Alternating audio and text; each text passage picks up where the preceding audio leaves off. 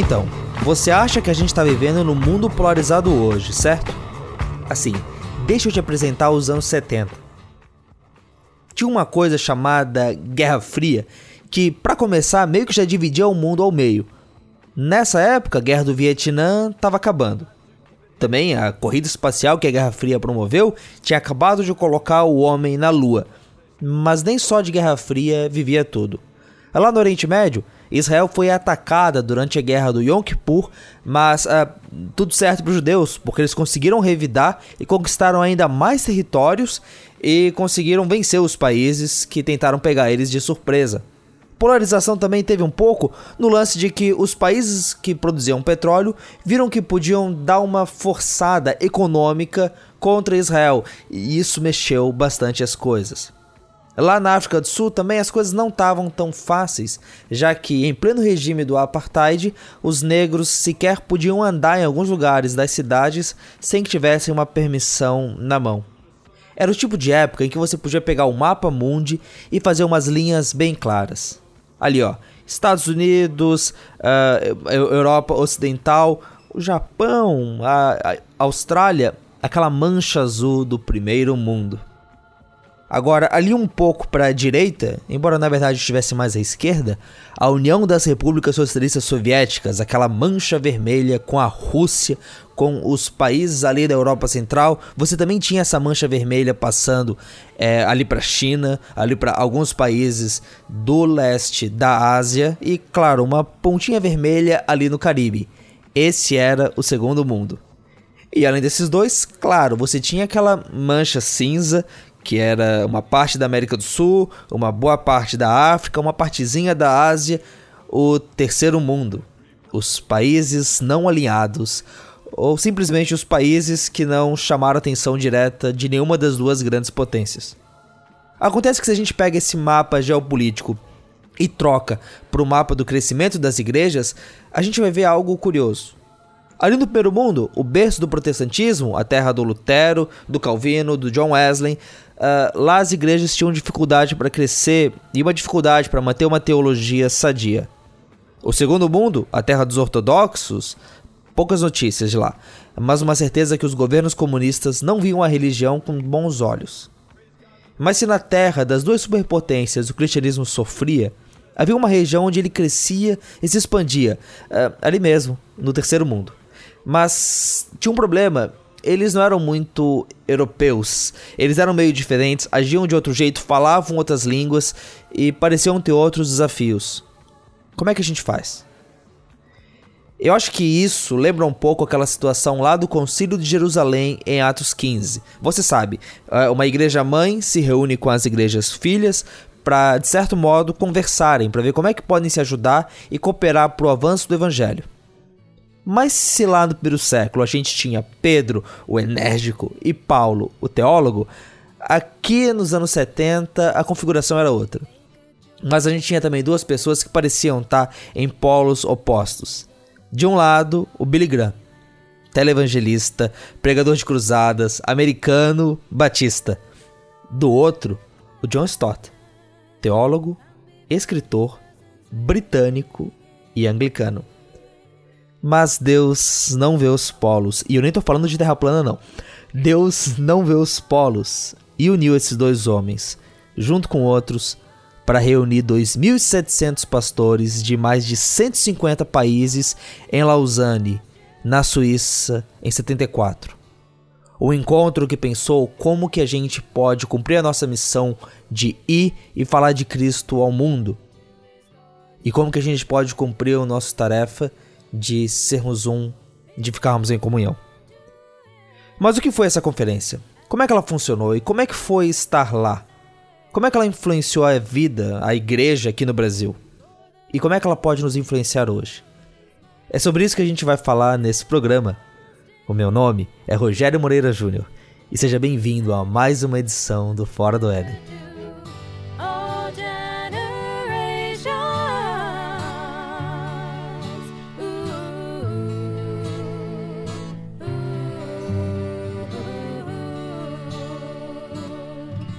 Está no ar o Fora do Éden.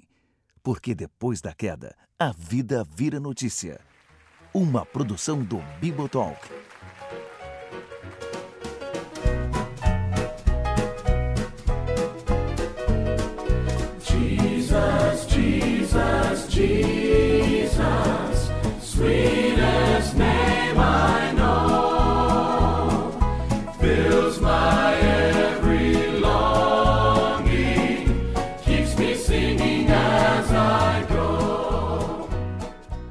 Quantos anos o senhor tinha quando foi lá para Lausanne? Eu tinha 33. 33. Manfred Greller foi pastor na Igreja Batista da Capunga, em Recife, no Pernambuco, durante os anos 70.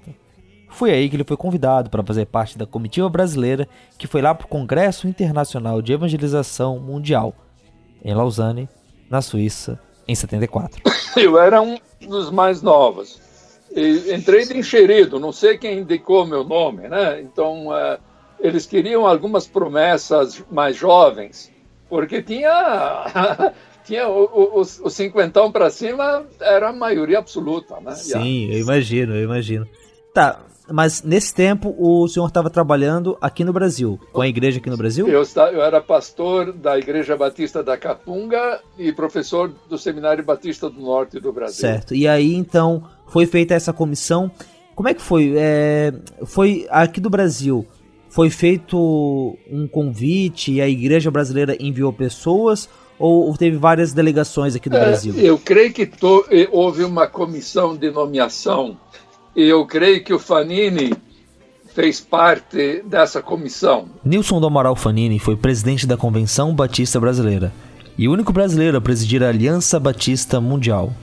Ele morreu em 2009 aos 77 anos. Que eu- deve ter tido outros, né? Quem sabe o Guilhermino, que era da presbiteriana lá do Rio. dos- gen- Gente, gente desse jeito. Quem sabe o cara que era da Sociedade Bíblica, não me lembro o nome dele, era famoso por anos, por décadas, né? Era uma espécie de que, que, que tinham contatos internacionais, também contatos com o grupo de, de Grêmio, com o grupo de, do, do Stott. Né? Mas foi uma, uma, uma, uma comissão de nomeação brasileira. Deve ter tido uns quatro, cinco, eu diria. Tá, mas o senhor faz ideia de quantas pessoas foram daqui do Brasil para lá? Eu não sei exatamente. Eu diria que entre 20 e 30. Yeah. eh, e nós pegamos um voo no Rio com outros latinos, um, um voo fretado da Varig, do Rio para Genebra.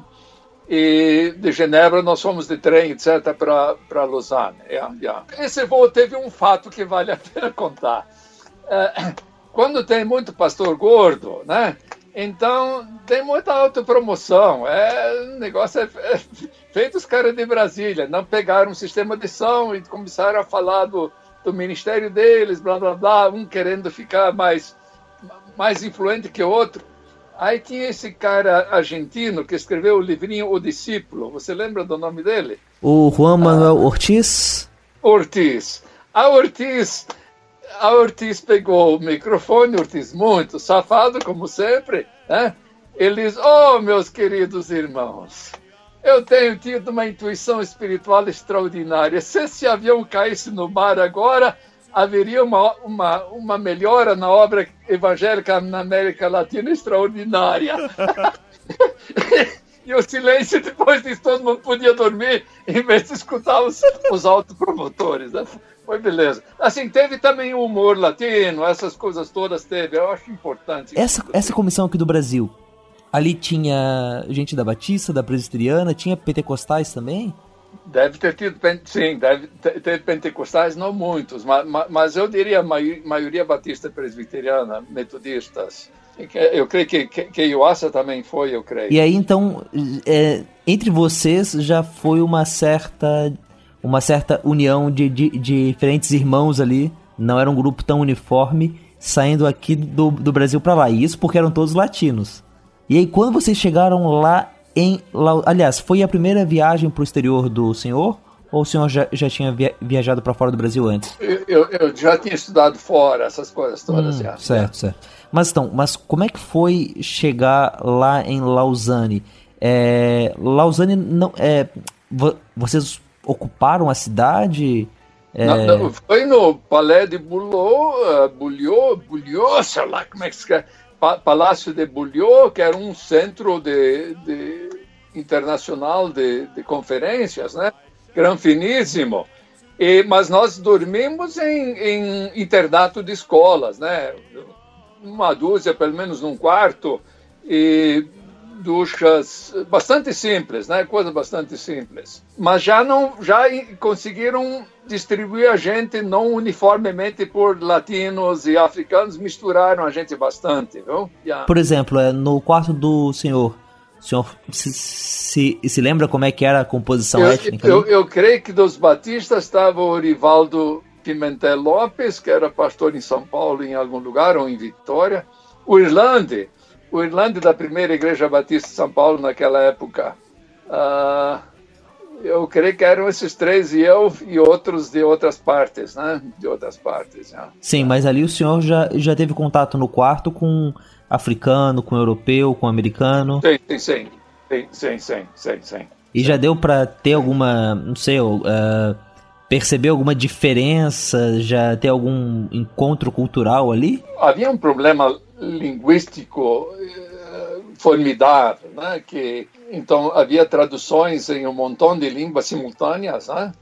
É, com os audífonos, eh, essas coisas já existiam naquela época. Uh, o inglês era a língua mais franca e eu, tudo que, para mim, eu, eu, dominava o inglês bem, porque eu tinha, tinha estudado fora na, na década de 60.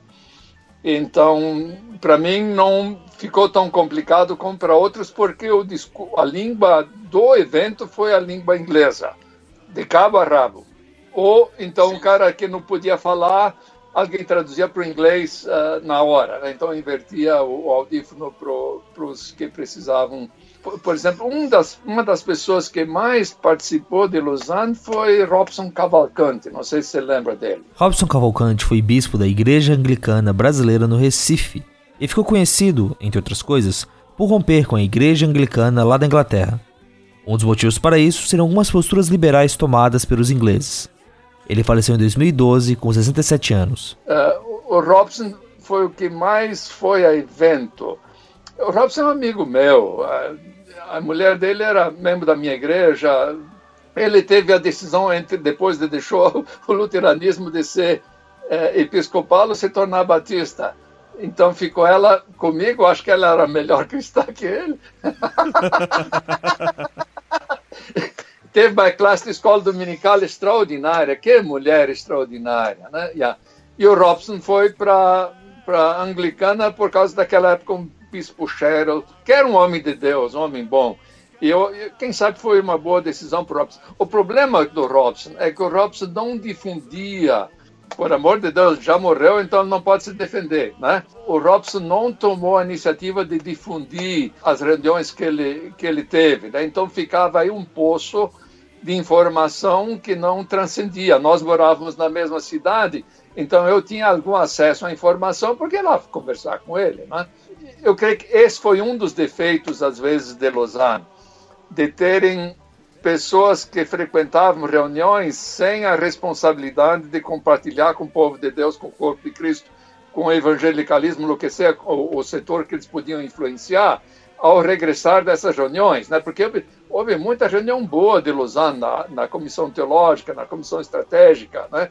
Mas Aí, por exemplo, esse 82 em Brasil, uh, o, o, Congresso Brasileiro de Evangelização, que foi uma, uma espécie de Lausanne Tupiniquim, com muito mais defeito que o Lausanne original, mas isso foi ao redor de, da ABU, da visão mundial, da, e com pouca participação dos que frequentaram Lausanne, né? Teve um, um, um, livreiro aí de, de Belo Horizonte, da Betânia, que também deu apoio porque começou a, a publicar uh, os documentos de Lausanne. Mas um, Lausanne só chegou depois, realmente, o Valdir escreveu uma tese sobre Lausanne. Mas então, é Lausanne, para a gente tentar entender o que aconteceu, foi uma espécie de retiro, né? Reunindo então esses irmãos dos mais diversos países ao redor do mundo. E tinha. É, eu vi aquele do, documentário que tem sobre Lausanne, que tem trechos de várias pregações e tudo mais. E ali eles. É, ali e em outros lugares colocam a ênfase de Lausanne no evangelismo, né? Nessa ideia de você. É, como é que a gente vai pregar o evangelho é, aí fora, como é que a gente vai pregar o evangelho para as outras pessoas e não só, como você falou antes, de uma forma é, prédica, só numa pregação para convencer a pessoa, mas inclusive é, na, na forma como é, ser, na, servindo os outros e tudo mais. O, a ênfase do evento era essa mesmo, né? Sem dúvida. É, é, é era evangelização uh, encarnada, né? Encarnada. Uh, por, por, exemplo, teve uma, uma bela definição de evangelização, mas também um, um chamado para o seguimento de Jesus, para o discipulado, né? Que não é aceitar Jesus e ir para o céu, somente, né? mas para segui-lo, servi-lo e representá-lo uh, numa vida de testemunho e de serviço e de luta pela justiça. Você vai notar que a palavra justiça uh, aparece um montão de vezes no Pacto de Lausanne, e que foi a influência latina da fraternidade teológica, especialmente do Padilha e do Escobar. Eu diria mais do Samuel Escobar, porque Padilha sempre bateu do, é, o, é o estilo de personalidade, né? Então, dá pontapé e o Samuel sabia sorrir e, amar, e abraçar as pessoas e os caras engoliam tudo que ele queria dizer, né? René Padilha é um teólogo equatoriano nascido em 32 e Pablo Escobar é um teólogo peruano nascido em 34. Os dois ainda são vivos e são conhecidos como os pais da teologia da missão integral. Mas, mas teve essa influência latina forte. Mas, mas, mas veja, por exemplo, o, o propósito de Deus e a autocrítica. Por exemplo, confessamos envergonhados que muitas vezes negamos o nosso chamado e falhamos em nossa missão em razão de nos termos conformados ao mundo ou nos termos isolado demasiadamente. Você vai ver por todos esses, eh, por exemplo, a, quando fala da, da, que só a salvação em Cristo, né? isso ficou muito claro, né? que, que não tinha nada de sincretismo ou de assim um de universalismo a coisa teve um eixo cristológico centro né então foi forte no centro uma funda fundamentação bíblica cristológica trinitária mas forte também nas bordas né com a cultura com, com a, a, política, etc. E que, que, eu acho muito importante. Né? Mas mesmo quando fala da unicidade, da universalidade, da universalidade do Cristo, na, na natureza, por exemplo, do, da evangelização, não podemos esconder o custo do discipulado. Né? Se, sempre tem essas, essas eh, a responsabilidade social. Esse parágrafo eu creio que é muito interessante. Afirmamos que a evangelização e o movimento sociopolítico são ambos parte do nosso dever cristão, né? Eu creio que essas questões assim foram articuladas muito bem pelo, pelo, pelo, pelo Stott. Eu acho, por exemplo, que eh, essa dimensão autocrítica caiu bem para não ser aí um oba-oba, né? Por, por, exemplo, confessamos que o nosso testemunho algumas vezes tem sido manchado por pecaminoso individualismo e desnecessária duplicação de esforços. E por aí vai foi a primeira vez que seriamente se afirmou a necessidade de, de levar as culturas a sério e não ser um American Way of Life, né, como a, a, proposta nem só do evangelicalismo americano, inclusive se afirma que o, que o missionário estava diminuindo e as, as igrejas do Sul estavam surgindo e que viam nisso uma obra do Espírito Santo, né?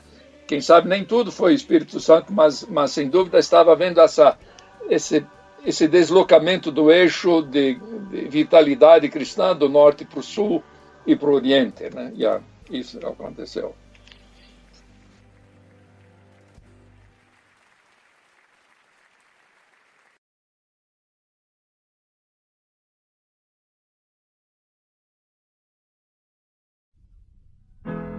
Sometimes hallelujah.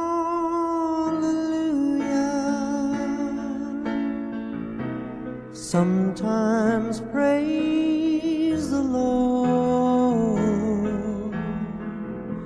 sometimes gently singing our hearts in one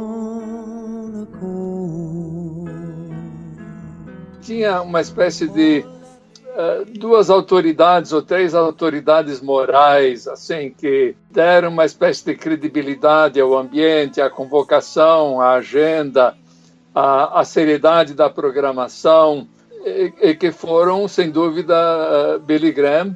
O outro foi, sem dúvida, John Stott. Eles se tornaram amigos nas, uh, nas cruzadas do, do Billy Graham em Londres. O Stott foi um dos baluartes de, de apoio para ele.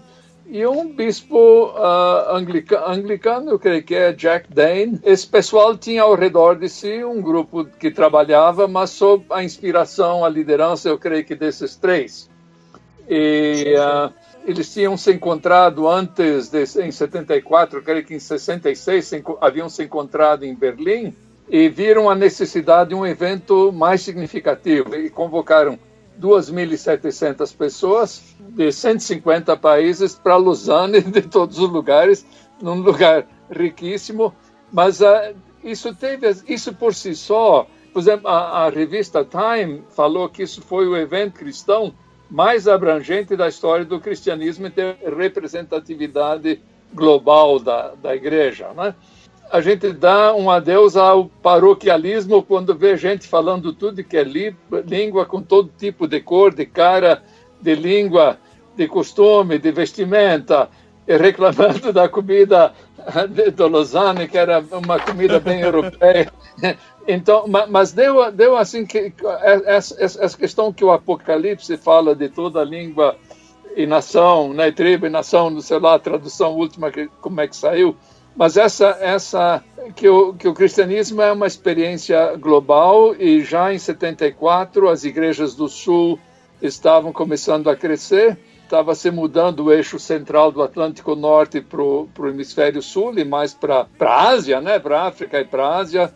A América Latina, de alguma maneira, era cristã do seu próprio jeito. Eu creio que liderança espiritual sábia e naquele tempo a gente, a gente, a gente ainda res, uh, respeitava a autoridade. Hoje em dia eu creio que há uma, uma espécie de nivelação por baixo, tudo é criticado, tudo vai para a mídia social, tudo é bagunçado, a verdade é mentira e o ódio caminham juntos, né? Sim, o sim. tempo todo, né? Então isso é bem mais complicado. Eu, eu creio que uma programação bem feita em que a parte teórica e a parte prática, a parte inspirativa e a parte, de, inclusive, de louvor, antes dos corinhos chatos, né? Antes dos corinhos uh, muito altos, mas de pouco significado, uh, hinos muito bem elegidos, oração em, em pequenos grupos, em grandes grupos, silêncio, Uh, foi, foi, muito bem bolado. Filmes, uh, alguns entrevistas, a programação foi, foi, foi, muito bem feita. Me lembro de um evento quando era um pastor aqui em Los Angeles. Ele veio depois de uma das preleções teológicas mais chatas, mais longas, que eu não me lembro mais de quem foi. Mas ele começou com a seguinte frase: Como eu dou graças a Deus depois de escutar esse palavrório teológico que eu me formei em agronomia. E o pessoal se matou de rir, né? yeah. E ele falou praticamente da experiência de, de evangelização uh, dele, né? Dele, yeah. Uh, ma, mas eu creio que Lausanne, de alguma maneira, com, teve muita oração também durante o evento, gente orando no mundo inteiro. Foi uma espécie de kairos de Deus que eu creio que não se repetiu nem em Manila, que eu decidi não ir, mandei um índio equatoriano no meu lugar e eu não fui para o Cabo. Para o Cabo eu participei da reunião para fazer amor à chave de, de interpretação do documento e que veio a prevalecer depois. Mas eu não tinha mais muito. Ah, bom, não, não era a minha agenda principal caminhar por aí. Mas o Pacto de Lausanne, que é o documento que veio depois, é da pena de de Stott.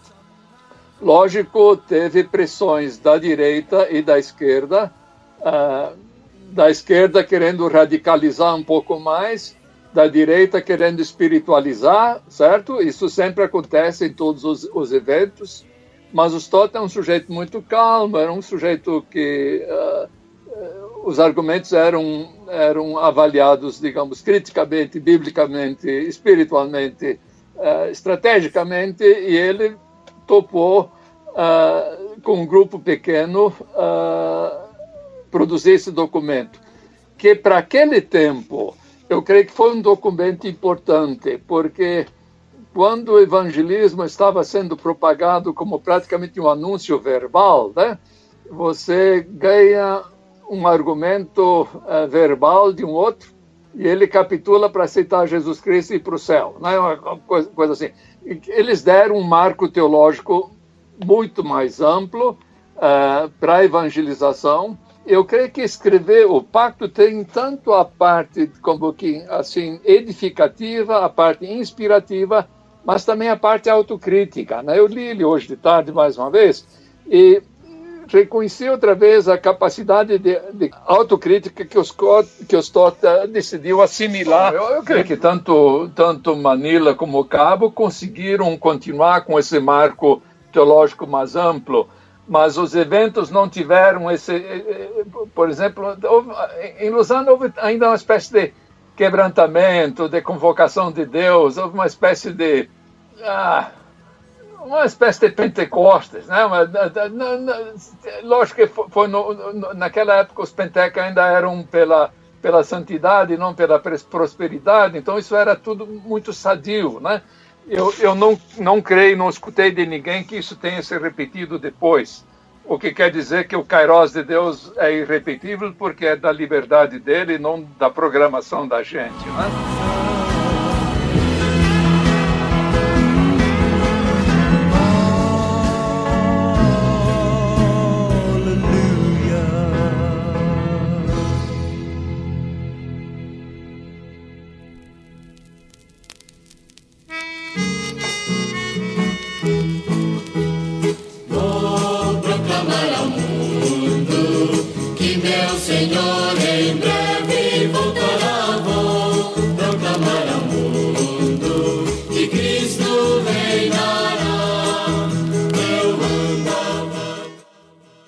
Você vê que é, aqui no Brasil, é, quando você estava lá e você estava ouvindo isso, é, como você via que o Brasil podia se. Porque assim, isso que o, o senhor falou aí tem muito a ver com aquilo que o mundo todo estava passando, com os, os desafios que eles estavam tentando enxergar pelo mundo.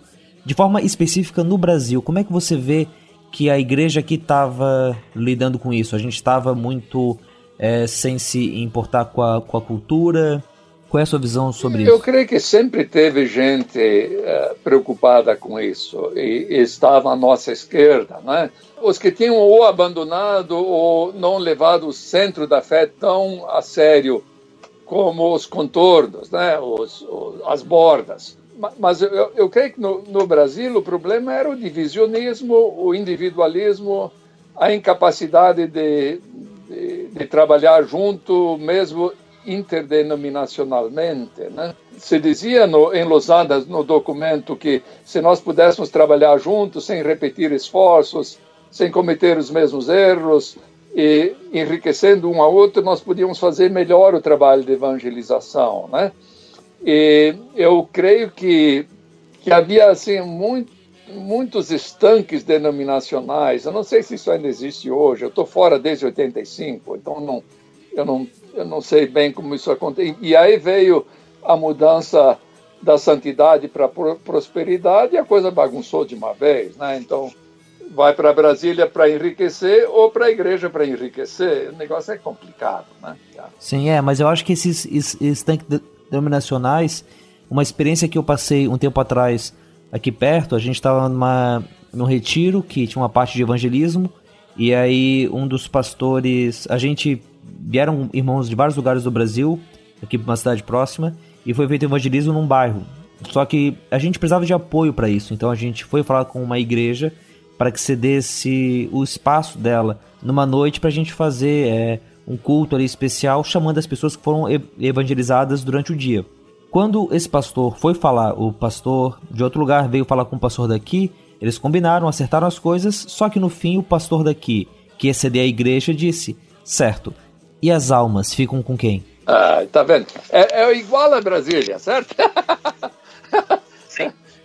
é, é, uma pena isso, né? Que, que, que dá, eu, eu rio para não chorar, né? Pra, mas, mas que nós não conseguimos sair de uma certa mesquinhez e que não é do Espírito Santo, né? Isso é uma, é uma tristeza. Pois é, e essa união, eu acho que até a sua comparação ali antes sobre o, o Pentecostes, é, sobre o quebrantamento e tal, mas ela também me lembra, quando eu, eu leio de Lausanne, quando eu vejo do, o do, documentário esse Pentecostes, na medida que são tribos e línguas e povos dos mais diversos ali reunidos, e não só em etnia, aliás, mas em, em linhas mesmo. É pensar que. Aliás, eu, eu sempre ouvi de Lausanne associado ao Stott, né? Ao Stott, e até aqui no Brasil, é, ao pessoal da da, da missão integral, de certo modo, pelo menos aqueles que mais, que mais chamam pro movimento. Mas quando eu fui pesquisar e vi que o Billy Graham tava lá, yeah. poxa, é. Né, ele, ele é uma figura que, de certo modo, encarna muito do que foi o, o evangelicalismo, é, o, os, os televangelistas americanos. E esse evento conseguiu reunir um John Stott, um, um Billy Graham é, eu vi ele também, embora não fosse uma das, das pessoas principais do evento, mas o próprio Francis Schaeffer, que estava lá em Labri, todo ligado ao movimento de pensar a, a cultura, Sim. a es, es, espiritualidade. Então, é uma união de diferentes muito interessante, né? Yeah. E, e, nós tivemos um encontro uh, de não sei que grupo, eu creio que foi o grupo latino-americano com Billy Graham, né? E com perguntas e respostas, assim num bom espírito. Acho que foi um argentino que logo começou com a, com a provocação da evangelização massiva e televisiva, etc. Né? Billy Graham, macaco velho, também diz, olha, que bom que Deus chamou você para uma obra evangelística muito mais séria do que a minha, mas ele viu todos os meus defeitos e pediu que eu fizesse evangelização massiva e televisiva que eu pessoalmente sei que é a menos eficiente, que é a menos valiosa, né? é a men menos preciosa, pode aparecer mais, mas ele mesmo como que diminuindo, o, o, o, em, vez, em vez de dar o troco, né? para perguntar o que, que você fez, cara, né? Então ele simplesmente, como disse, eu tenho esse dom que Deus me deu, eu quero ser uh, mordomo desse dom, mas eu sei pessoalmente que não é o dom mais importante na evangelização do mundo. Né? E, uh, e esse, é, então, isso, isso tudo ajudou aquele espírito receptivo de abertura durante a reunião de Lausanne. Yeah, yeah. Certo, certo. Tá. E aí, falando da, é, da organização do evento lá. Então, eram várias é, reuniões e aí você, e as, as pessoas iam escolhendo de quais delas elas queriam participar. Ou tinha também eventos em que todas as pessoas iam e assistiam a mesma palestra? Quase todas, eh, quase todas eram a mesma. Uh, tinha reuniões uh, continentais e reuniões uh, em alguns países tinham muita gente, né? Estados Unidos possivelmente mais de todos. Eu acho que nós tivemos uma reunião de brasileiros. É o que eu me lembro. Não, não, não lembro de mais reuniões a gente é um pouco tribal, né? Lógico que você se sente mais à vontade quando você está com alguém que fala a sua língua. Então a gente procurava assim sentar junto com dois, três e quando achava, né? E porque saía do refeitório uh, e então ia ia para as reuniões e era de manhã, de tarde e de noite.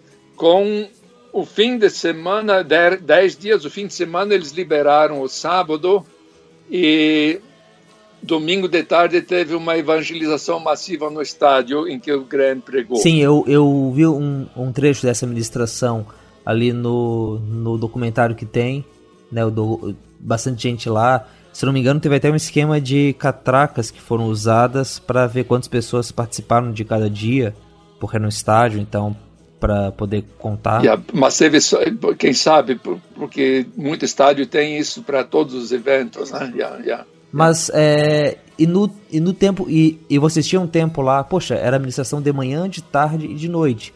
Era bem intenso. Mas vocês tinham tempo para conversar? Você fez amizades lá? Eu conheci mais brasileiros né, é, e latino-americanos. É, alguns africanos. asiático é complicado conhecer, né? Linguisticamente é uma coisa complicada. É, mas, mas foi mais o, o, os latinos. Por exemplo, conheceu o Padilha, o, o, o Escobar. Aliás, os dois, Padilha e Escobar, com outros mais da esquerda evangelical americana, tiveram um, um, documento não alternativo, mas um documento adicional, eu creio que chamaram de discipulado radical, uma coisa assim, indo um pouco mais para a esquerda, né? Uh, na, esse documento deve estar por aí uh, na internet, você deve encontrar, né? E não, não negando a, o Pacto de Lausanne, o documento, mas indo mais por exemplo, ao, ao, estilo de vida simples, a preocupação com justiça, uh, especialmente esses dois, esses dois, e ao, ao segmento, digamos, sofrido uh, de pagar o custo do discipulado do segmento do Senhor. Né? E ouvi a voz do Senhor que dizia: A quem enviarei? E quem há de ir por nós? E disse eu: Eis-me aqui, Senhor envia-me a mim.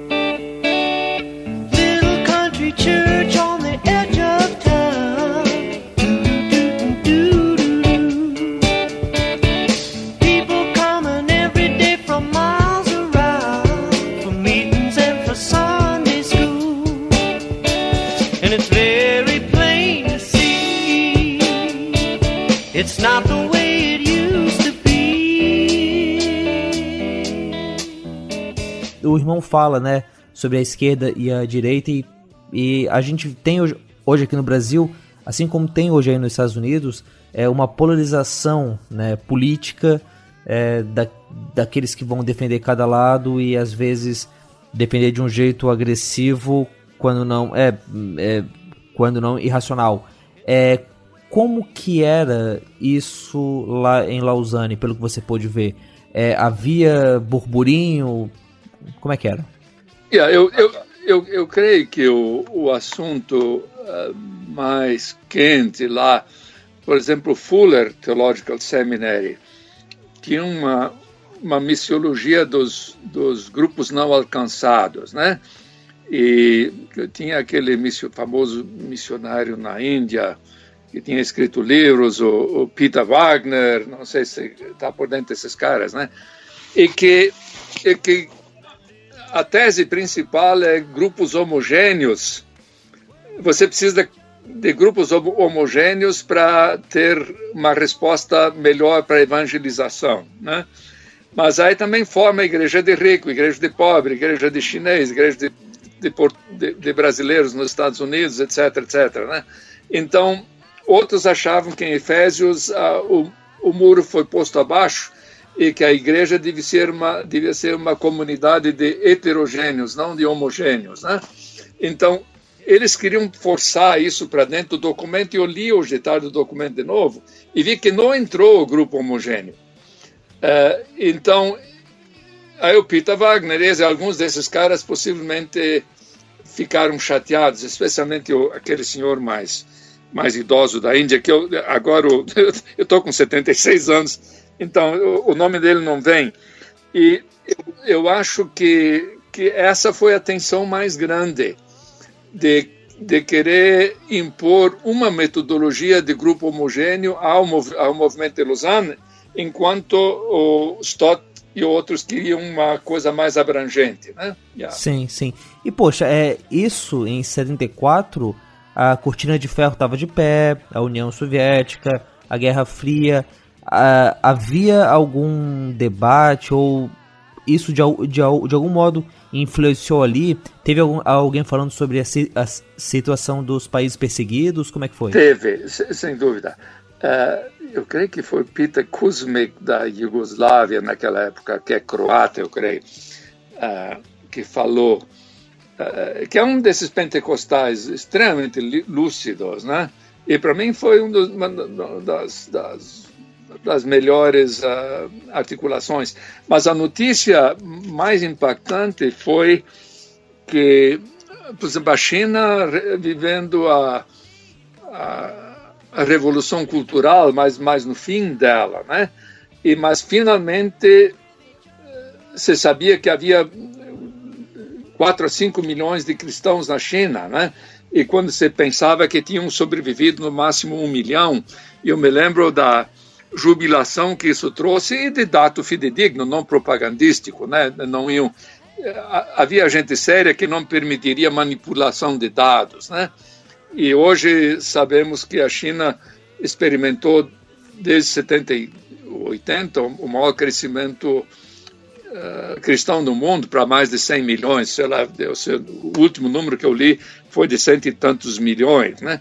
E depois veio abaixo a, a União a, União Soviética que teve sempre os, os, as duas coisas, né? Eu acho, por exemplo, li um, um artigo interessante sobre o catolicismo polonês. A Polônia mandava missionário católico para todo mundo e de repente os padres começaram a ver que essas loirosas eram realmente interessantes e, e fogosas, deixaram a igreja e foram se casar e hoje em dia a Polônia não, não tem liderança católica, porque o pessoal deixou a igreja pelo matrimônio, né?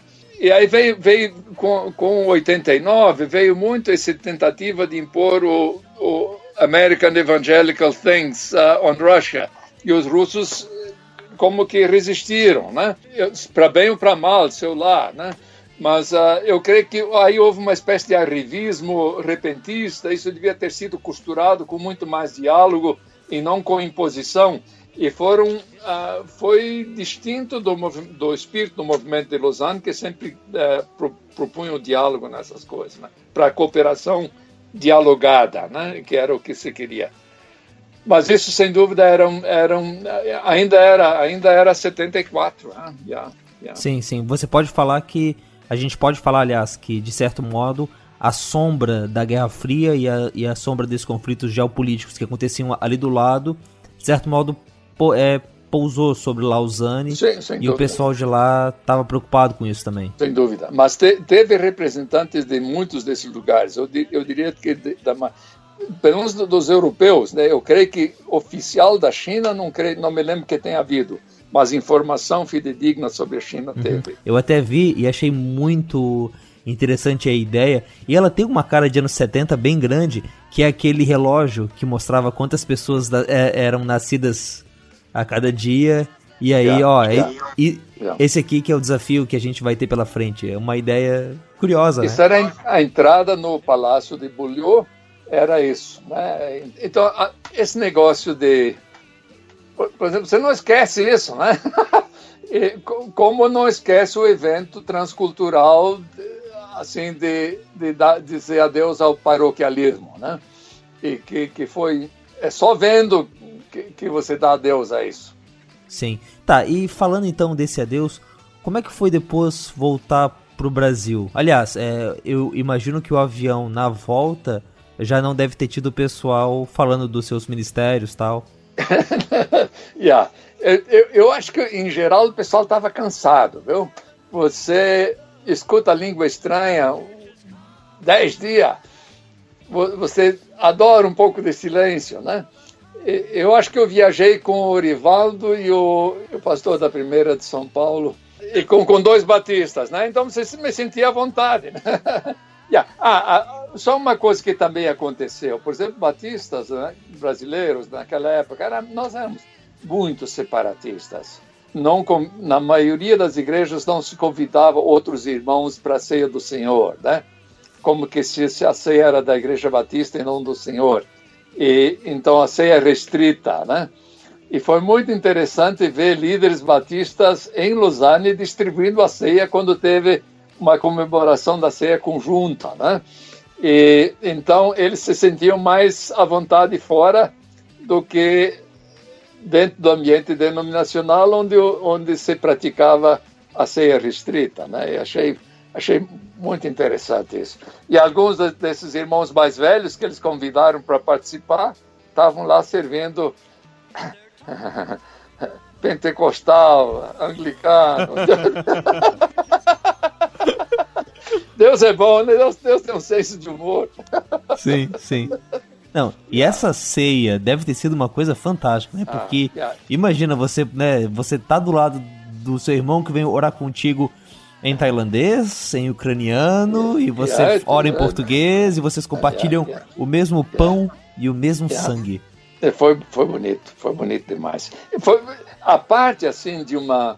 Eu creio que psicologicamente se diria ou inteligência emocional ou espiritual, né? Assim, na programação, de não entreter somente o lado esquerdo do cérebro com informação, mas levar um pouco para para contrição e para o recomprometimento, certo? Para o engajamento da, na tarefa da, evan- da evangelização mundial e não só de entender, de ter um mundo de informação adicional. Aliás, esses documentos foram, eles mandaram, aliás, eles mandaram documentos antes para você ler e retroalimentar, né? Eu fiz a disciplina dessa leitura toda, então para mim foi também uma espécie de, como é que é, de reciclagem teológica, porque tinha documentos bons ali, né? E, e alguns eu, eu li duas vezes, quem sabe. Yeah. E, então, no fim, saiu um livro com todo esse calhambaço de, de, de documentos, um livro de, sei lá, 600 páginas. Ah, mas quem quis enriquecer sua vida com a disciplina da leitura e do diálogo e dos grupos que se formaram depois das, das, ah, das palestras, pôde ter a vida profundamente enriquecida. Eu, eu dou graças a Deus que alguém mencionou meu nome, né? não sei lá quem foi. Para ir, que, que me convidaram.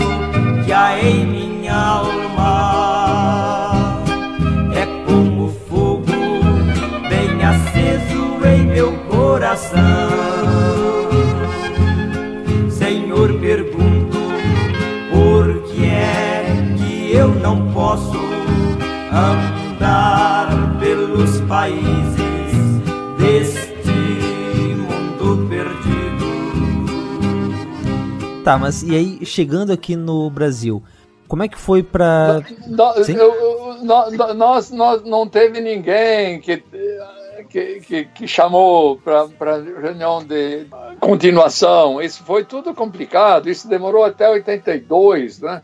E começamos em 80 do- a, a nos reunirmos ao redor disso de novo. Mas ah, e aí, nessa época, o, o meu querido amigo de Recife, que falava sobre política, ah, que morreu, o Robson, o Robson tinha tido um problema de família, né?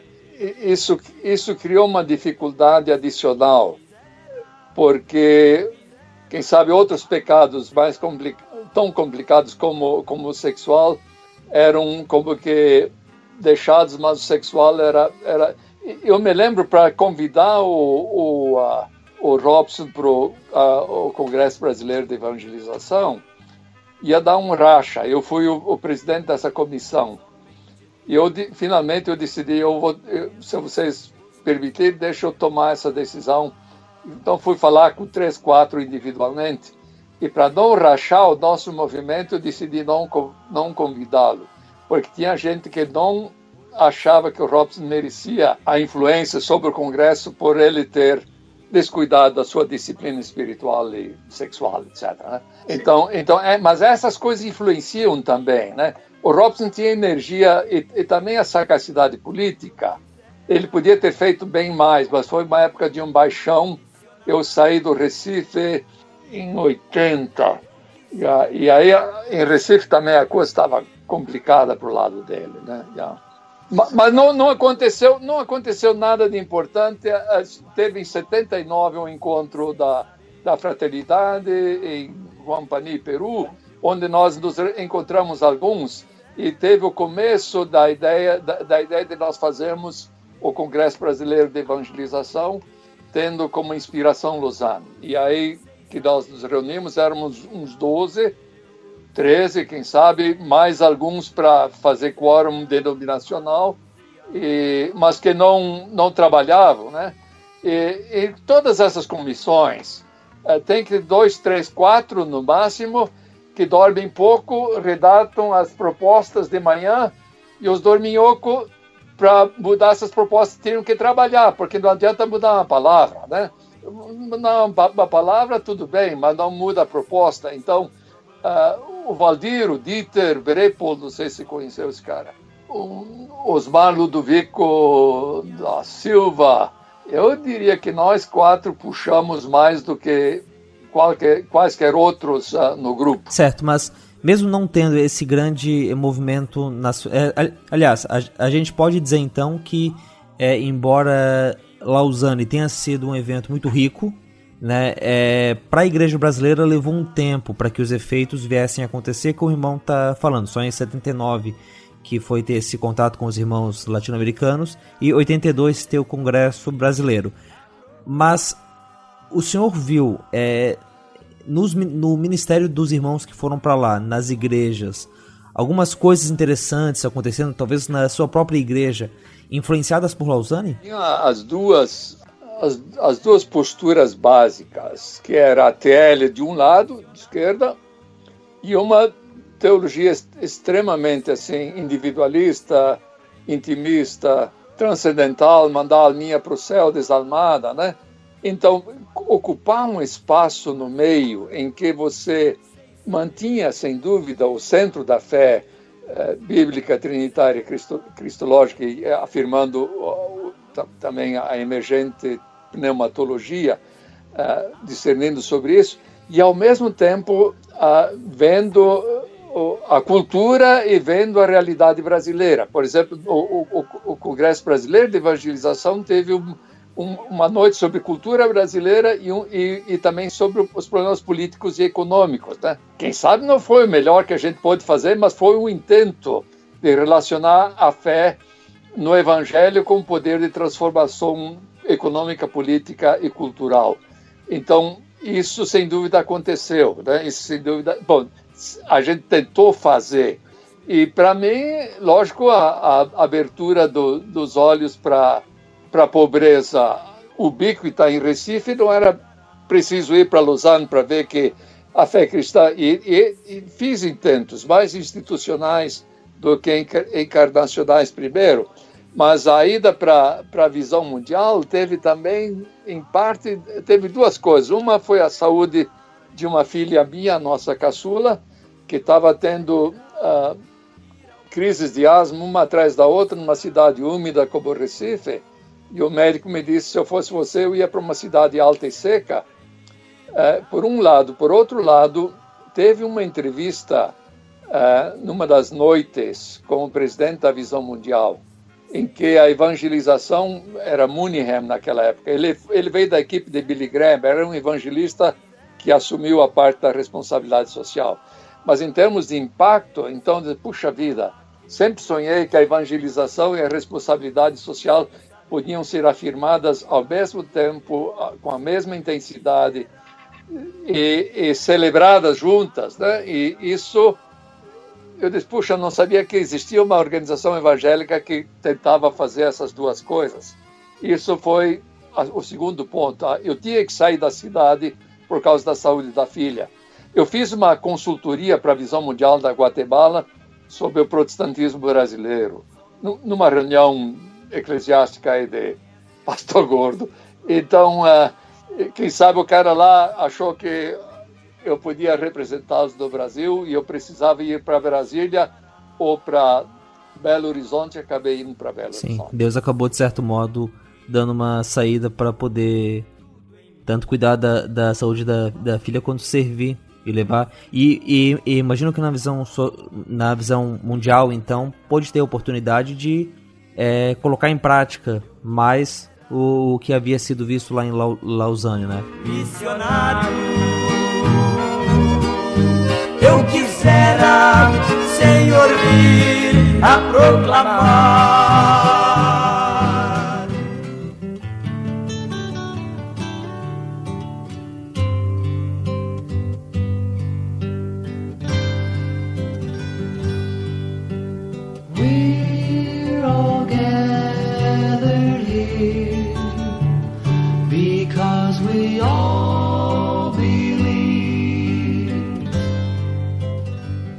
Você falou há pouco tempo atrás que é muito grato pela pessoa, seja lá quem foi, que colocou o seu nome na lista dos brasileiros que iriam para Lausanne.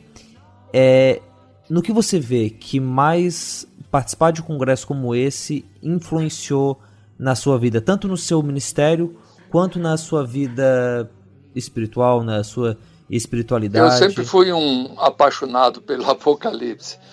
E uh, Apocalipse para mim tem um João que não se apresenta como bispo, mas como irmão e, e, companheiro de trabalho, mas ele sempre andou no espírito. Isso é manter a acessibilidade para que Deus, de alguma maneira, dê a bênção de discernir coisas, de, de, de ver coisas, de de fazer coisas e de perturbar a, acomoda, a acomodação. Né? É, é, é, um segmento do senhor um pouco inquieto né? e, e que as igrejas que, que, que têm um culto assim, esse cristianismo de esquentar o banco da igreja três, quatro horas por semana, ele não é tudo que Deus quer, certo? Eu, eu, isso ficava claro, que a questão era, é, especialmente essa, essa questão da encarnação na realidade, e, uh, e, que, e que a coisa mais importante da vida é ser mais semelhante a Jesus. Stott falava isso sempre, e também o fruto do Espírito no singular, como outra maneira de falar da mesma coisa. Então, uma, uma espécie de acessibilidade inquieta e busca, busca por a, alternativas de vida eclesiástica, de vida cristã, de segmento do Senhor uh, num país como o nosso, né, que estava no fim da ditadura. Trouxe orientação, mas também inquieta, inquietação. E perguntas como pistas né, de, de resposta. Né, yeah mas também mais lucidez de que algumas respostas não valiam a pena, né? que, que podiam inclusive fazer uma igreja crescer, mas não torná-la uh, mais crível na sociedade, né? necessariamente, né? um, um, um, testemunho meramente igrejeiro. Então, isso traz a, a sua própria, uma espécie de deslocamento, uma espécie de, de, inquieta, de inquietação. Uh, eu dou graças a Deus que com tudo isso em, em BH nós nos juntamos para fazer uma igreja um pouco alternativa, que hoje é a Igreja Batista da Redenção, do, do Christian Gillis, né? E que saiu muito melhor do que nós sonhamos, né? uns caras aí na, na década de, de, de 80, e, e, que foi da, da nossa inquietação aí em, em BH. Porque tinha um cristianismo batista extremamente tradicional deu vertical, intimista, separatista e nós temos todas as igrejas podem ter agendas não tinha espaço para outras pessoas né? Para outros irmãos. Aliás a gente fez muita brincadeira com isso. Nós fizemos um congresso de pastores em BH e eu botei o pastor da primeira igreja batista que já morreu Murilo Cassete com o pastor da igreja eh, da Assembleia de Deus no mesmo quarto e nós tivemos o quarto do lado, eu e um outro amigo da Visão Mundial. E vimos os dois brigando na primeira noite, na segunda. Mas a partir da, da, da terceira noite eles estavam orando juntos, né? Então, é, a única maneira é um, um espaço não denominacional para os caras se encontrarem como irmãos e se abraçarem e depois pedirem perdão que não deviam mais insultar um ao outro, mas caminhar juntos, né, seguindo o Senhor. Mas, mas, mas então, foi bênção, foi orientação, mas foi também inquietação uh, e, e sempre com essa consciência de que nós somos uma terça parte da humanidade e só Deus sabe quanta dessa terça parte da humanidade é cristã para valer, não é? E a gente sabe que não é muita coisa, não é demasiada coisa, né? E dois terços partes da humanidade uh, não são cristãs. Uh, então, mas, mas junto com isso veio também a minha saída para um trabalho de ONG cristã, que, que passou de para eclesiástica para ONG realmente, e, e, que é um passo uh, que eu acho que a gente deu com oração e meditação, mas que às vezes pode. Eu não sei como é que está hoje, eu já estou fora há sete anos, então. Uh, é, um, é o risco da secularização, né? que, o, que o burocrata gerencial seja o dono da verdade e, não, e a tintura cristã começa a ser cada vez menos uh, uh, evidente. Isso é, um, é, uma tentação de todos esses colégios americanos aqui, colégios no sentido de universidades, colleges, né? que eram evangélicos, eram cristãos e se secularizaram uh, através dos anos. Mas uma paixão muito grande por Jesus de Nazaré. Uh, e, e, sua evangelização encarnada e, e, desejo de ser mais semelhante a Ele, com a ajuda do Espírito. Isso foi, quem sabe, o que. Um desejo de amar o Brasil, naquela época o Brasil ainda no fim da ditadura, e de afirmar a nossa brasilidade e tentar, de alguma maneira, contextualizar, digamos, a, a, a nossa missão dentro da cultura e da realidade socioeconômica política do país. Né? E aí tinha pano para manga. E, e, nós devíamos ter ficado muito mais juntos eu, re, eu restaurei minha, minha relação com Robson e nós ficamos, depois de uma conversa longa, nós ficamos melhores amigos do que éramos antes. Eu creio que o Robson faz uma falta tremenda nessa bagunça política do Brasil, em que vozes assim como a de Robson fazem falta tremenda, né? Yeah. Claro, claro. E aqui um, um, um parênteses, né?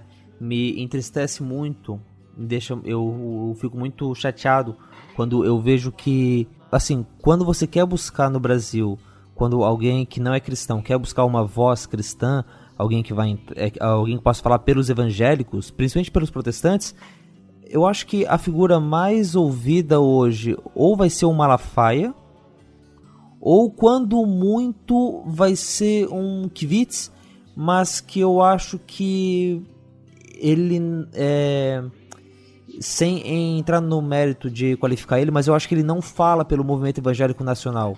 Ele fala para um segmento e, ou seja, a, a, gente não tem quem tá, tá mais perto de atingir a, uma massa maior é o Malafaia. E é uma voz ruim. Sem dúvida.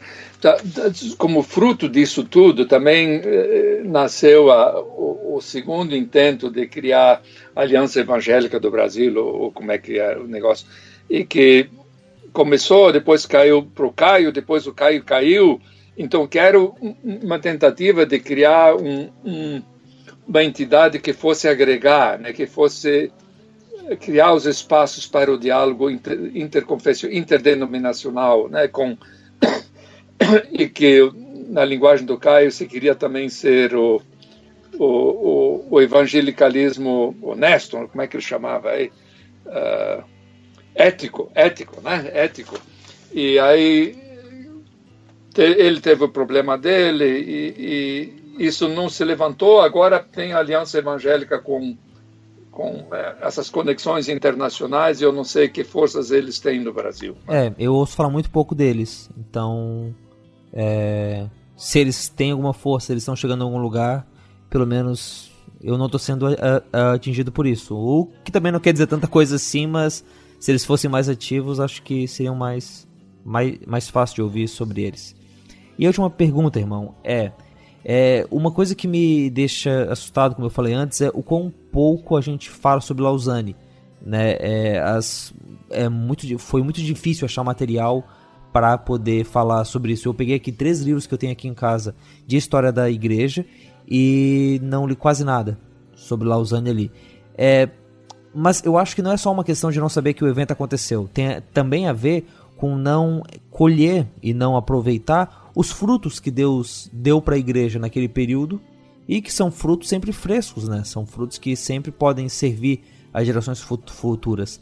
Dessas bênçãos todas de Lausanne, qual que você acha que é aquela que a igreja evangélica brasileira hoje mais ou que a aliás a igreja no, no mundo hoje, falando aí do contexto do, do que você enxerga nos Estados Unidos, mais mais perde por não ter, mais deveria ter acesso e mais seria enriquecida se pudesse não. fruir disso? Eu, eu, eu, eu, creio que o maior pecado uh, da igreja evangélica, por exemplo, nos Estados Unidos, é essa associação à crítica com o Partido Republicano, com um presidente que o Washington Post colecionou 1.500 mentiras em um, menos de um ano de, né? e que eles defendem e então o evangélico fica visto como republicano e 10 horas da, de domingo da manhã é a hora mais republicana que tem nos Estados Unidos. E no Brasil também, agora menos gente da esquerda, mas o pessoal da, da foram contra Dilma por como é que foi por essa coisa fiscal, né? Extrapolia fiscal, marcharam com um ódio tremendo, então muito ódio, muita falta de capacidade de escutar. O, Evangelho fala dos, do, dos cinco amores, né?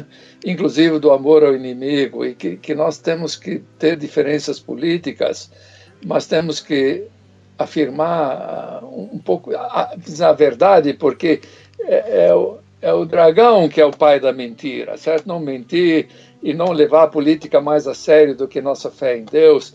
Então, ter uma consciência política muito mais crítica, não só quanto à integridade dos políticos, mas também aos projetos de nação que os partidos têm. Né? Se é tudo pelo 1%, se é para o bem de, da maior parte da população, inclusive dos excluídos. Aí o, Jesus Cristo fez as opções dele e quem segue ele tem que fazer também. Mas como criar uma consciência política, vamos dizer, fraterna, uh, crítica, uh, que discerne o momento e que discerne as propostas de nação que os diferentes partidos vão oferecer, e, e que dentro do Congresso os evangélicos são do cunho em diante, né? São uma corja. Então, é, é, isso que é o evangélico, que a cultura em geral uh, sabe que tem. Tem fotografia com gente botando a, a, mão na cabeça dele, essa coisa toda. Né? Uma comunidade que discerne a vontade de Deus por em cima da política e que permite viver em pluralismo político sem ódio e que queira um, um país decente, ético, marcado pelos ideais do reino de Deus e que é modelado por igrejas que já praticam isso e não, não se metem nisso. Eu fiquei estupefato como irmãos meus, parentes meus, metiam ódio e mentira nessas redes sociais, mas assim, são meus amigos de muitos anos, são meus primos. Eu continuo mando musiquinha, mando um, pensamento, né? Então eu não vou romper com essas pessoas, porque eu não quero odiar ninguém. Essa disciplina espiritual eu sempre tive. Mas eu estou falando demais aqui. Eu, eu, eu, eu acho que o, o testemunho marcado pela vida de Jesus e por um discernimento espiritual de um, de um modelo de nação e um modelo de, de, de arrumação política e de políticas públicas para o bem geral do país, pelos ideais do reino. Eu sempre creio no homem novo do Evangelho, lógico, né? como, como eu, eu nunca abri mão daquilo que é central na fé. E eu espero morrer uh, nunca abrindo mão disso. Eu é o, novo, o homem novo do Evangelho. Mas se o homem novo do Evangelho vai a Brasília e o, com o único interesse de enriquecer, então não é, é, o, é o homem novo do dragão, certo? E, e é o homem velho do, do, do dragão. E como nós vamos formar, digamos, não pode ser que cresce a igreja evangélica e cresce a corrupção. Né? Isso é uma, é, me dá uma agonia isso, né? Que nós somos 33 milhões, 35 milhões, não sei o que lá, e, e os que mandamos para Brasília são tão salafrários como os outros. Né? Então não adianta crescer a igreja se cresce porcaria uh, das políticas públicas. Né? O pessoal interessado em enriquecer. Sim, de, de certo modo, acaba sendo uma situação curiosa, lembrando ali de Lausanne, porque, dadas as proporções, a gente também tem no Brasil o nosso um terço de, de protestantes. Né? Interessante, né? E dois terços de não protestantes. E claro, é, eu acho que a gente pode deixar esse número mais ecumênico, digamos, se a gente for colocar aqui os, os católicos sérios e tirar um pouco dos nominais dos dois lados, mas é, novamente a gente tem esse, esse, esse um terço, mas não sabe direito o quanto desse um terço é sério e os outros dois terços para serem alcançados é, precisam de mais do que precisam do nosso testemunho, né? E não só o, o, o, testemunho de como Jesus nos salvou e que às vezes até é falado de um, de um jeito bobo, é, mas o testemunho vivo, a, a, a carta viva, como Paulo fala, né, escrita por Deus, que mostra o que ele fez na nossa vida e mostra como que a gente conhecer Jesus nos mudou. Isso, mas por que, que a gente não consegue formar jovens que vão a Brasília, certo? E que vão lutar por, um, por, por reformas políticas, reformas de judiciário, educação, saúde, e que são considerados gente honrada e íntegra, né? E que querem e que amam a Deus e amam a nação e querem construir. Nós nunca vamos construir o reino de Deus completo aqui por causa disso só no fim da história, não no, no processo histórico. Mas nós precisamos de um testemunho público hoje, por sermos tão grandes, de tanta gente, que merece, que, que ajuda a credibilidade do Evangelho, que o Evangelho é, é solução espiritual individual, mas também tem contribuição para o bem da pátria, né? Em que todos possam pertencer e ter uma vida digna, ou a maior parte deles, e não excluir, uh, como se exclui agora com as, as últimas uh, medidas. Né? Esse negócio de, perder, de perdoar dívida das bilionárias e, e, botar o pescoço quem deve o NPS três ou quatro meses e por, por salários mínimos, isso é a maior coisa mais ridícula do mundo, né? Então, será que vamos ter uma voz profética, um tipo de Gandhi evangélico que fale a consciência da nação e a todos os que são cristãos e os não cristãos, uma gente de boa vontade, né? Para nós construir um país menos safado. E, e se nós não conseguimos isso, nós vamos ter igrejas grandes, ter programas de televisão, esses, esses televangelistas falando bobagem, que muitas vezes não são uh, condizentes com o significado profundo das escrituras, né? Então, nós, nós estamos, eu estou assim, estou numa minha fé no Evangelho nunca se abala, mas nos evangélicos e no, nas, nas, nossas expressões de igreja e de vivência da fé, eu não espero demais. Não espero demais, não. Perdão. Sim, sim. Você é um cara mais novo, você é um cara mais novo, tem que topar as brigas suas, certo? Ter um grupo de amigos. Eu nunca gostei de viver só. Esse, esse, esse pessoal do encontro de 80, nós nos encontramos aí uns dois anos atrás. E por, por, por e-mail e também falando como é que vai sua vida com Deus, né? Não só de como vai a família, o Grêmio ganhou ou não ganhou, né? Então, uh, uh, cuidar um do outro, né? Criar, criar um, um... Aqui nos Estados Unidos tem estudos de como os pastores que agora me disseram três pastores batistas se suicidaram, não sei se isso é verdade. Né? Yeah. Então, em parte é solidão, né? Que, que quando o pessoal participava de grupos de prestação de conta mútua, né? Accountability groups, caiu menos, eram menos mulherengos, né? Eram, eram gente mais íntegra, mais sadia, porque, porque prestavam contas de sua vida a amigos em confidencialidade, né? Então, não fica sozinho. Eu, então, tenha gente que lhe diga a verdade, que lhe diga a verdade em amor, né? Você está sendo muito chato com sua mulher, ou você, você parece que não está cuidando desse menino aí que está se encostando em você e você está discutindo teologia, né? E você devia estar tá beijando e abraçando ele, coisas simples da vida, né? Mas que são importantes. E, e, e cuidar da, da espiritualidade. Se, se não cuidar disso, nós estamos muito vulneráveis em uma cultura em que tudo é substituível e descartável. Então vai o casamento, depois vai a fé, depois vai não sei o que lá.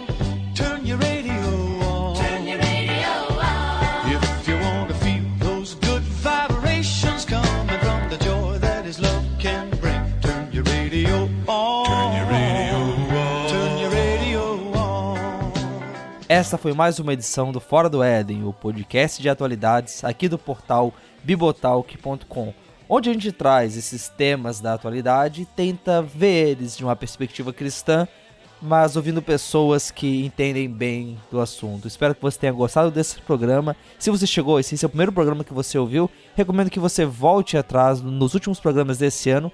Tem vários temas interessantes aí. Tem o programa 50, que tem uma biografia sobre Janires. Tá bem legal. E logo logo a gente também começa a falar de política. Espera um pouco. Para que Fora do Éden aconteça, a gente conta com o apoio de alguns ouvintes que todo mês nos ajudam com uma pequena quantia em dinheiro. A gente queria aqui demonstrar gratidão ao Douglas Araújo, ao Davi Antônio Mendes da Silva, ao Giovanni Luz, ao Daniel Nogueira de Costa e ao Eduardo Oliveira, que já estão nos apoiando. E se você também quiser nos apoiar, pode entrar lá no catarse.me barra Fora do Éden e entender melhor é, como que você pode ajudar e o que, que as pessoas que ajudam estão ganhando. Em resumo, eles têm acesso aos programas antes deles lançarem, sempre que possível, e eles também têm acesso à agenda do Fora do Éden, então sabe o que vai ter daqui até o final do ano. Tem umas entrevistas que eu fiz lá em Belo Horizonte que vão estar tá saindo pelos próximos meses que já estão lá. Então, se você está curioso ou se você quer ajudar, entra ali. A gente agora também tem a, a possibilidade de ajudar pelo PicPay Assinaturas. É só procurar pelo arroba Fora do Éden e fazer lá a sua contribuição, a gente vai ser muito grato. Bom, se você quiser falar com a gente, você pode mandar um e-mail para fora do bibotalk.com. As nossas redes sociais, a gente tem um grupo no Telegram bem ativo e a gente está fazendo o possível para evitar uh, muito debate político durante esse período. Então, uh, se você não quer a polarização, se você não quer gente chata, talvez lá você encontre um lugar legal. Espero que sim. E a gente também tem as contas no Facebook, no Instagram e um grupo no WhatsApp. Tudo isso você encontra aqui no post. E se passar pelo post, deixa um comentário lá, a gente curte. Para você ouvir o Fora do Éden, bom, eu não sei como é que você está ouvindo, talvez você já esteja ouvindo no aplicativo tal, mas se você não sabe, deixa eu ser bem rápido.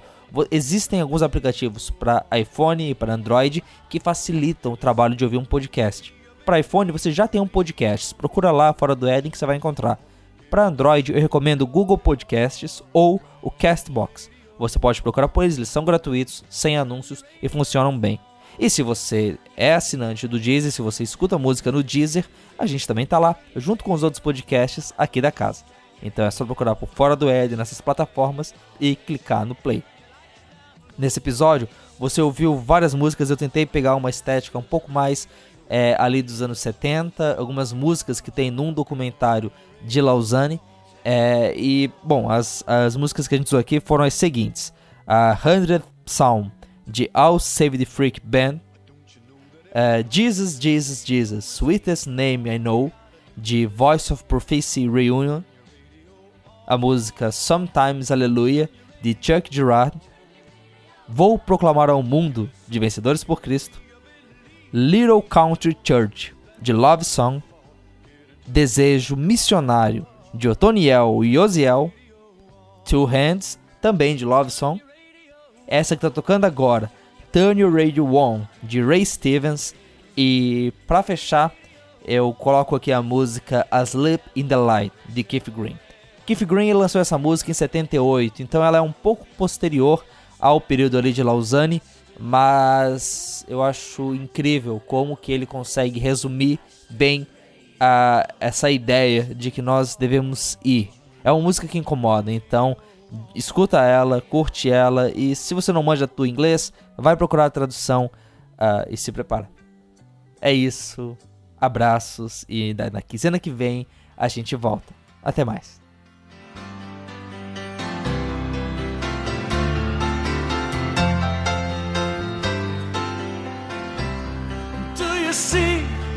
You see all the people sinking down? Don't you care? Don't you care? Are you gonna let them drown? How can you be so numb not to care if they come? You close your eyes and pretend the job's done.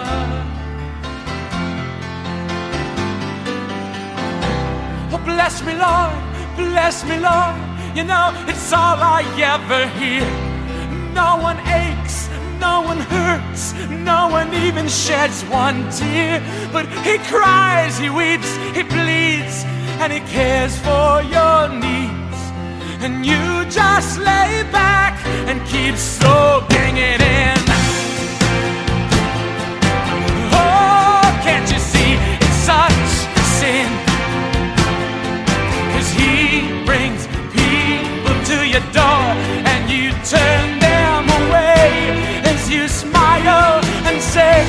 God bless you, be at peace, and all heaven just weeps. Cause Jesus came to your door. You've left him out on the streets.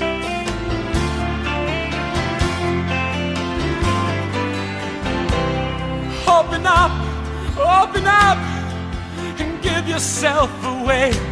You see the need, you hear the cries, so how can you delay?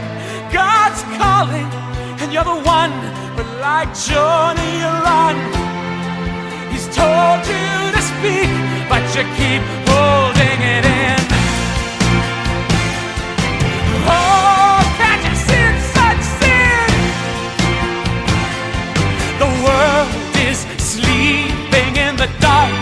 That the church just can't fight cause it's asleep in the light. How can you be so dead when you've been so well fed? Jesus rose from the grave and you, you can't even get out of bed.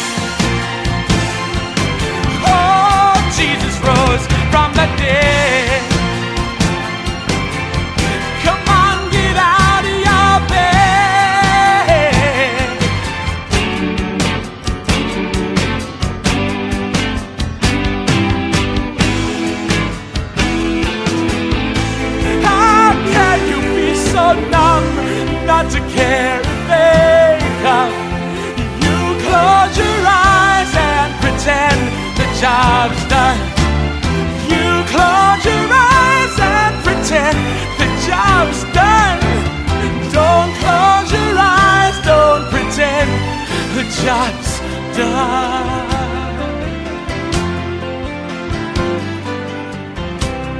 Come away, come away, come away with me, my love. Oh, come away from this mess. Come away with me, my love.